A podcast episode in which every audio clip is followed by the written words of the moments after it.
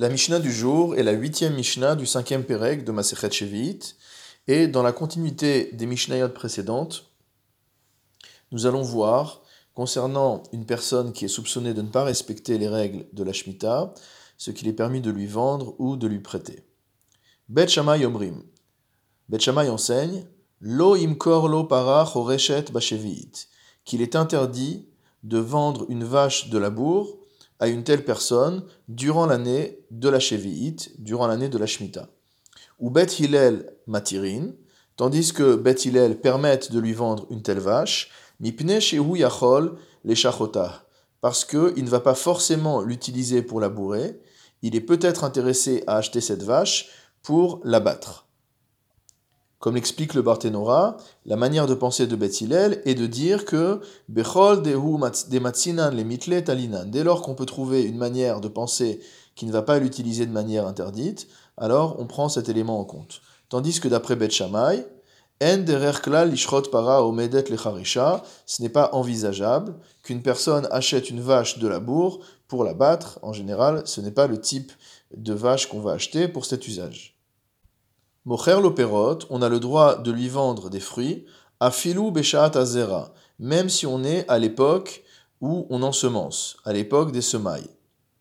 C'est-à-dire, comme explique le Barthénora, velo amrinan vadail lisria ou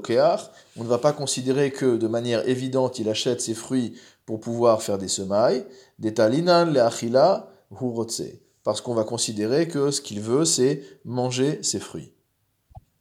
ou il lo seato, on a le droit de lui prêter sa CA, c'est-à-dire son ustensile qui sert à mesurer le volume d'une CA, afalpi yodea shieshlo goren, même si l'on sait que cette personne détient une grange, et donc on n'a pas peur que euh, l'intérêt qu'a cette personne à emprunter euh, l'ustensile soit de pouvoir mesurer ce qu'il met en grange dans les mots du Barthénora, des ikal et mitle de ou moded, car il y a lieu de penser, d'estimer, de supposer qu'il emprunte cette CA, cet euh, ustensile de mesure, pour pouvoir mesurer la quantité de grains qu'il veut moudre pour en faire de la farine.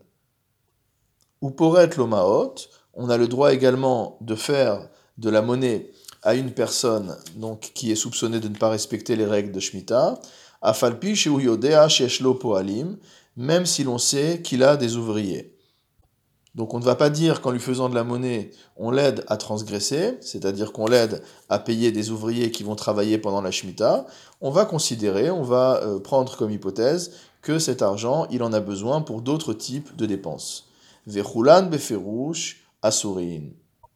Toutes ces choses que nous avons vues, si elles sont exprimées de manière explicite, c'est-à-dire s'il demande Vends-moi cette vache pour que je puisse labourer, s'il dit euh, Vends-moi ces fruits pour que je puisse ensemencer, s'il demande un instrument mesureur euh, pour pouvoir engranger et donc euh, mettre de côté pour le commerce des produits de la Shemitah, s'il demande de la monnaie pour embaucher et payer ses ouvriers etc.